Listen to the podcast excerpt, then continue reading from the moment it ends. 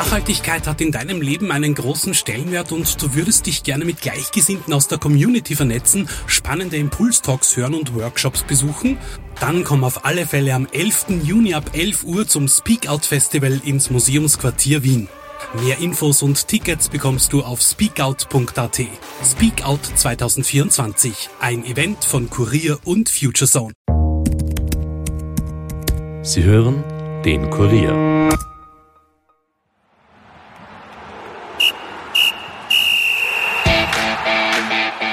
Wo sehen wir David Alaba künftig Fußball spielen? Diese Frage beschäftigt österreichische und deutsche Fußballfans nun bereits seit Monaten. Der ÖFB-Star wird die Bayern ja verlassen, als Favorit gilt aktuell Real Madrid. Wie es denn nun aber tatsächlich um die sportliche Zukunft Alaba steht und inwiefern ihm der Vertragspoker mit den Münchnern geschadet hat, erklärt Kurier Sportredakteur Andreas Heidenreich. Mein Name ist Stefan Berndl und ihr hört die 48. Episode der Nachspielzeit. Nachspielzeit, der Fußball-Podcast von und mit der Kurier Sportredaktion.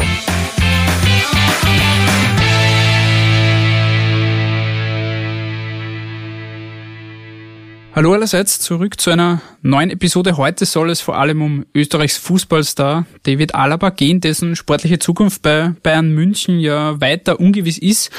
Über Alabas Transferpoker und mögliches Engagement in Spanien spreche ich heute gemeinsam mit dem Kollegen Andreas Heidenreich. Servus Andreas. Servus, hallo. Gehen wir direkt ins Thema. Die Bayern stehen jetzt aktuell nicht so schlecht da. Man führt mit 42 Punkten aus 18 Spielen die Tabelle an, ist relativ klar jetzt voran, hat sich da jetzt in den letzten zwei Wochen einen Vorsprung erarbeitet. Neben manch sportlich eher holpriger Leistung beschäftigt die Münchner aber aktuell auch ein Thema und das betrifft David Alaba. Sein bevorstehender Abschied Hansi Flick hat sich da vor knapp zwei Wochen in einer Pressekonferenz dazu geäußert und da hören wir ganz kurz rein. Ich, ich weiß nicht, wo der Weg hingeht und ähm, aber letztendlich, so wie ich es eben gerade auch gesagt habe, es ist es ist natürlich immer äh, sind Dinge. Der Verein hat sich ganz klar dazu ähm, geäußert und äh, ich habe mich auch geäußert. Natürlich ist David äh, ein Spieler, der nicht nur auf dem Platz ähm, für die Mannschaft sehr wertvoll ist, sondern sondern auch ähm, ja, ob das eine Kabine auf dem Trainingsplatz ist. Ähm, aber das, das sind Dinge, die, die einfach passieren und äh, wo, wo der Weg letztendlich hingeht, wissen wir alle noch nicht. Deswegen einfach mal abwarten, äh, was passiert und, und äh, deswegen mache ich mir da jetzt aktuell keine Gedanken. Äh, klar ist es, wenn wenn natürlich, äh, ich sag mal, so ein Spieler in der Qualität den Verein verlässt, ist es auch klar, dass der Verein natürlich dann auch einen anderen Spieler dementsprechend holen muss, eventuell oder holen wird. Und äh, das sind einfach die Dinge, die die Zukunft dann zeigen. Und äh, aber das ist jetzt aktuell für mich kein Thema, weil weil wir bis Ende der Saison diesen Kader auch zur Verfügung haben. Deswegen ist der Fokus wirklich ganz allein auf auf dieser Mannschaft und äh, die Spieler, die wir zur Verfügung haben. Und alles andere, was dann kommt, ist wieder ja ein neuer Abschnitt äh, für den Verein, für die Mannschaft. Und da muss man das Beste auch da wieder herausziehen. Flick hat da in dieser Pressekonferenz die wichtige Rolle angesprochen, die David Alaba beim Verein einnimmt, auf und abseits des Platzes. Der mittlerweile 28-Jährige ist ja Stammspieler und Leistungsträger bei den Bayern. Wie siehst du die Entwicklung, die er in den letzten Jahren bei den Bayern genommen hat? Er ist ja quasi als junger, unerfahrener Spieler dorthin gekommen und ist jetzt zuletzt zum Abwehrchef geworden. Ich glaube, da sind sich alle darüber einig, dass das eine Bilderbuchkarriere bislang ist. Er ist 2008 gekommen mit 16 Jahren und hat nicht einmal zwei Jahre später in der Champions League debütiert und diese bis heute zweimal gewonnen. Also viel besser hätte man sich das nicht ausmalen können. Das ist aber, glaube ich, auch der Grund, warum wir jetzt hier sitzen, weil er ja seiner Karriere noch ein weiteres Highlight hinzufügen möchte oder ein, ein Sahnehäubchen aufsetzen möchte. Ich glaube, so würde man das in München sagen. Er ist jetzt nicht nur in Deutschland einer, der für seine Leistungen gewürdigt wird, sondern natürlich auch in Österreich. Das betrifft auch das ÖFB-Team, aber natürlich generell ist er so das große Aushängeschild des österreichischen Fußballs schon in den letzten Jahren immer gewesen. Er wurde jetzt auch zum siebenten Mal zu Österreichs Fußballer des Jahres gewählt, vor Sabitzer und Soboslai von Salzburg. Nach dem erfolgreichen Jahr, das er jetzt mit den Bayern gehabt hat, die haben das Triple gewonnen, also Champions League, Pokal und die Liga und noch weitere Titel dazu. Ist das keine allzu große Überraschung, oder? Überhaupt nicht, aber es war ja trotzdem ein bisschen absurd, dass der eine oder andere das anders gesehen hat. Ich denke, bei der, all der schönen Entwicklung, die der österreichische Fußball genommen hat, bleibt das immer noch etwas ganz Außergewöhnliches, wenn ein österreichischer Spieler die Champions League gewinnt. Er hat das 2013 zum ersten Mal geschafft, äh, ist dabei auch erstmals als Österreicher, als ein Österreicher im Finale auf dem Platz gestanden. 2020 hat er das noch einmal gewonnen und ich denke, wenn im nächsten Jahrzehnt Österreich wieder einen Spieler stellt, der die Champions League ein- oder zweimal gewinnt, dann wäre das wieder ein, ein Punkt, wo man sehr zufrieden sein kann. Viel öfters wird das nicht gelingen. Inwiefern bevorzugen dann die österreichischen Trainer, die hier wählen, dann wirklich auch mehr quasi die Spieler aus der österreichischen Bundesliga? Haben es da Legionäre wie David Alaba zum Beispiel wirklich schwerer bei dieser Wahl? Sollte nicht so sein. Es dürfte so gewesen sein, dass der eine oder andere Trainer äh, da eine Lanze für die österreichische Liga brechen wollte. Das ist ja auch positiv und es gibt überhaupt keinen Grund, äh, nicht positiv über die Entwicklung der österreichischen Liga zu sprechen. Aber ich denke, so eine Fußballerwahl ist vielleicht nicht der, der geeignete Punkt dafür. Das Thema David Alaba und seine Zukunft beschäftigen jedenfalls die Bayern und den österreichischen Fußball jetzt schon seit Monaten. Sein Vertrag läuft jetzt im Sommer aus. Danach kann er ablösefrei die Bayern verlassen. Seit Anfang diesen Jahres kann er jetzt auch offiziell Gespräche führen mit anderen Vereinen. Das hat natürlich die ganzen Spekulationen rund um seine Person und einen möglichen Wechsel, wohin auch immer, deutlich angeheizt. Als Favorit gilt jetzt aktuell Real Madrid. Die stehen da in der Pole Position. Vor einer Woche hieß es etwa von der Massa schon, dass der Transfer quasi fix ist, dass das Ganze schon durch ist. Das wurde dementiert. Das ist nicht der Fall aktuell. Wie ist denn zum Zeitpunkt dieser Aufnahme, wir nehmen das am Vormittag des 29. Jänners auf, wie ist denn der aktuelle Stand David Alaba, Real Madrid, Bayern München? Naja, ich glaube, es ist ganz klar, dass er gehen wird. Äh, der aktuelle Stand ist aber so, dass er wartet und zwar auf den FC Barcelona, äh, weil dort hätte er schon am, am vergangenen Sonntag, am 24. Jänner, ein neuer Präsident gewählt werden sollen. Da gibt's jetzt noch drei Kandidaten meines Wissens und der Favorit ist Joan Laporta, der schon 2003 äh, bis 2010 Präsident war. Das war schon einer der erfolgreichsten Phasen des Clubs und ihm wird ein sehr gutes Verhältnis zu Alabas Berater Pini Zahavi nachgesagt und äh, Laporta hat eben auch gesagt in Medien, dass er den Club sehr präsidial führen möchte und selbst auch große Entscheidungen treffen will. Und zu solchen würde dann zweifellos auch die Verpflichtung eines Spielers wie Alaba gehören. Er hat auch äh, damit Eigenwerbung betrieben, indem er gesagt hat, er hat einen guten Draht zu Lionel Messi und hat äh, eine, sieht eine Chance, ihn zum Bleiben zu überreden.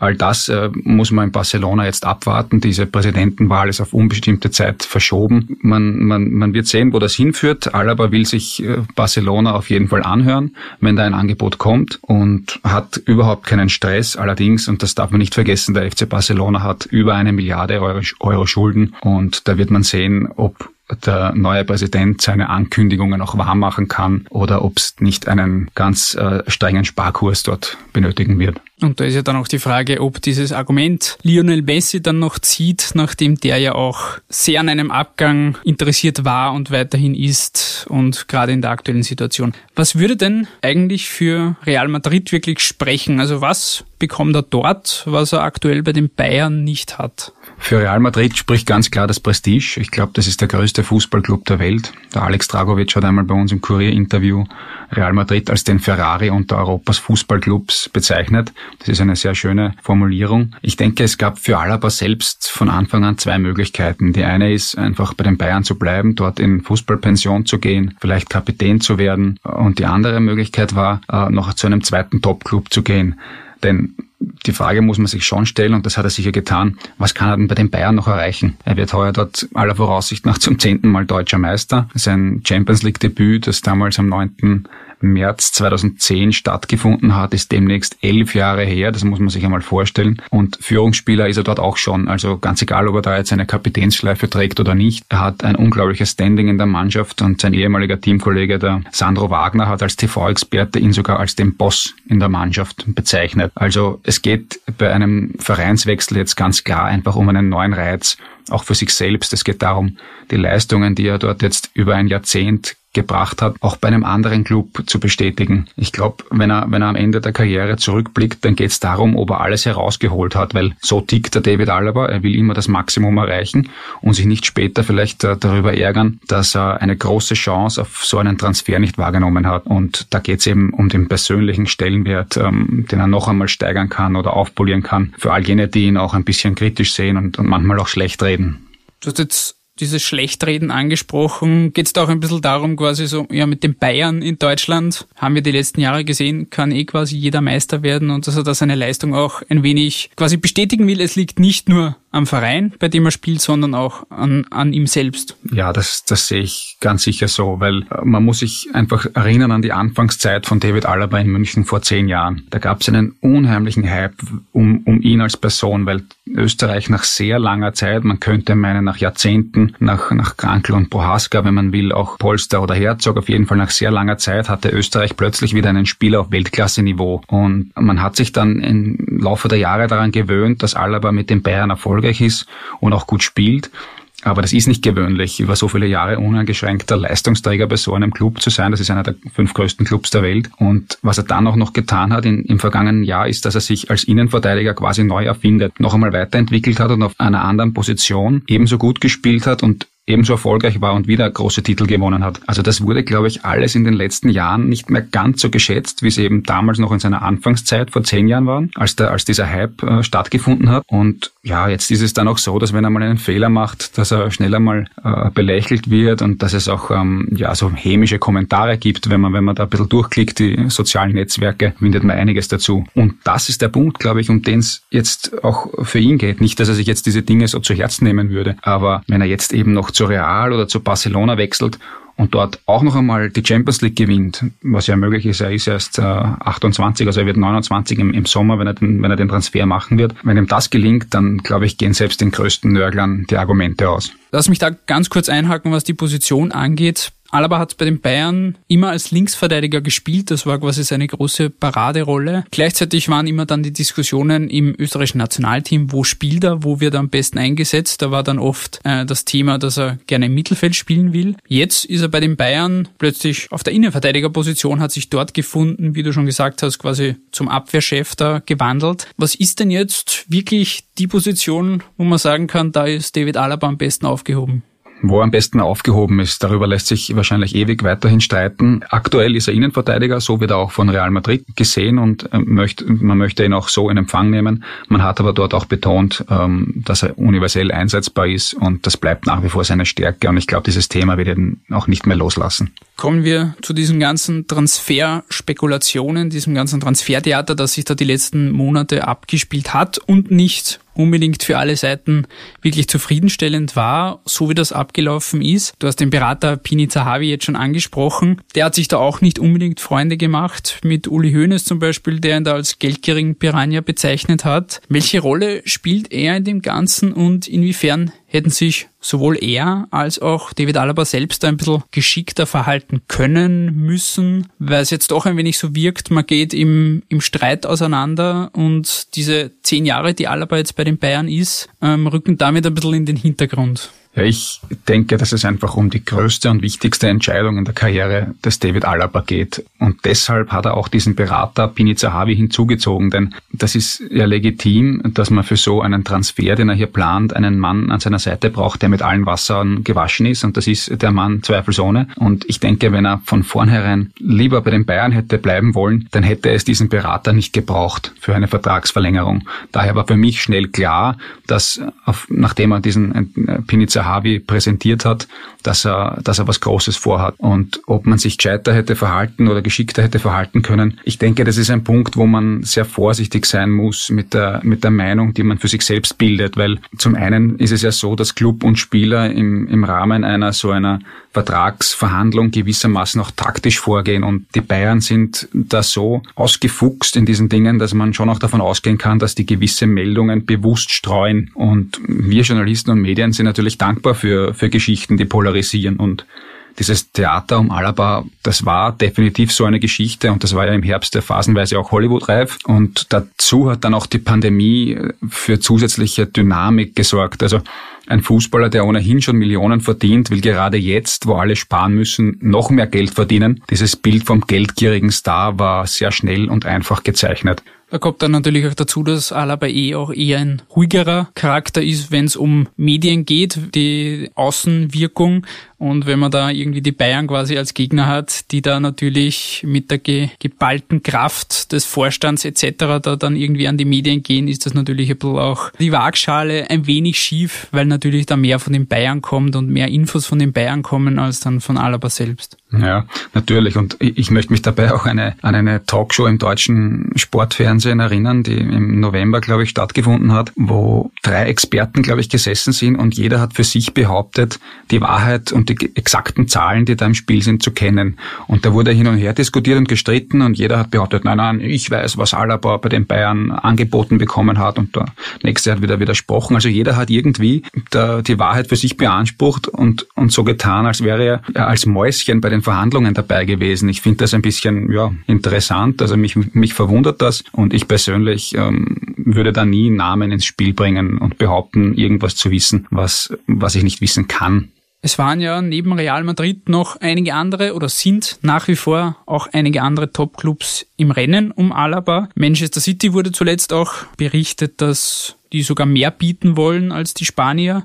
Und da trainiert ja mit Pep Guardiola immerhin ein ehemaliger Trainer von David Alaba. Was spricht dann am Ende des Tages dennoch für Real, beziehungsweise wie hoch ist die Wahrscheinlichkeit, dass Real dort, wo der, der Transfer jetzt schon sehr weit fortgeschritten sein soll, das doch noch platzt und Alaba dann plötzlich doch ganz woanders zu finden ist. Ja, äh, die neueste Meldung, die da äh, hereingetrudelt ist, war, war, dass eben Manchester City 14 Millionen Nettogehalt sogar bietet. Kann man so stehen lassen. Ähm, ob das stimmt oder nicht, werden wir nie erfahren. Ich denke aber, der Reiz bei Manchester City ist nicht so da wie bei Real Madrid. Auch nicht durch Guardiola, weil was ich weiß, und das ist jetzt keine Mutmaßung, sondern äh, das weiß ich wirklich, dass diese Person Guardiola, auch wenn er für viele der beste Trainer der Welt ist, für ihn jetzt nicht die große Rolle spielt, weil er ja schon mit ihm drei Jahre gearbeitet hat. Das heißt, es ist jetzt für ihn nichts Neues. Und ich denke nicht, dass er in einer Situation ist, wo er einen Transfer von einem Trainer abhängig macht. Darum geht's nicht. Ich glaube, es macht letztendlich die Strahlkraft des Vereins Real Madrid selbst aus.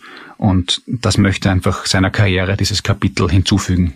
Das heißt, weil du gerade auch angesprochen hast, quasi er macht seinen Transfer nicht von einem Trainer abhängig, sprich auch, ob jetzt Sidan bei Real Trainer bleibt oder nicht, ist davon dann logischerweise auch nicht abhängig. Das spielt für ihn überhaupt keine Rolle. Wagen wir dann doch zum Abschluss einen kurzen Blick nach vorne. Wir warten weiterhin jetzt schon seit längerem darauf, dass dieser Transfer ob es jetzt real wird oder dann doch Barcelona, wie auch immer, dass dieser Transfer offiziell wird. Wie schätzt du die Lage ein? Wie lange werden wir noch warten müssen, beziehungsweise wann dürfen wir da mit einer Einigung und mit einem offiziellen Statement von Alaba rechnen? Ja, ich denke, dass es noch dauern wird, auf jeden Fall bis März, vielleicht sogar bis April. Grundsätzlich ist ja der David Alaba in einer hervorragenden Situation. Er kann sich sozusagen aussuchen. Ewig wird aber auch ein Verein wie Real Madrid sich nicht hinhalten lassen. Das heißt, er wird eine Entscheidung treffen müssen. Vielleicht hat er das äh, für sich auch schon getan, möchte aber dieses äh, Gespräch mit Barcelona noch, noch abwarten. Wann es dort zu einer Präsidiumswahl kommt, äh, weiß man aktuell noch nicht. Es wird jedenfalls noch einige Wochen dauern. Ich denke, Mitte März, Ende März könnte, könnte es eine Entscheidung geben. Gut, wir werden jedenfalls weiter gespannt warten, was sich da tut, beziehungsweise natürlich auch die Berichterstattung weiter verfolgen und selbst natürlich auch jede Info dann auf Korea.at veröffentlichen. Jede Info jedenfalls, die relevant ist. Wir wollen es für heute gut sein lassen. Vielen Dank, lieber Andreas, für deine Expertise und deine Zeit. Danke auch. Wenn euch dieser Podcast gefallen hat und diese Episode ganz besonders, dann lasst uns das natürlich wie immer gerne wissen. Bis dahin wünsche ich euch noch ein schönes Wochenende, eine schöne Woche und wir hören uns dann beim nächsten Mal wieder. Bis dahin, ciao.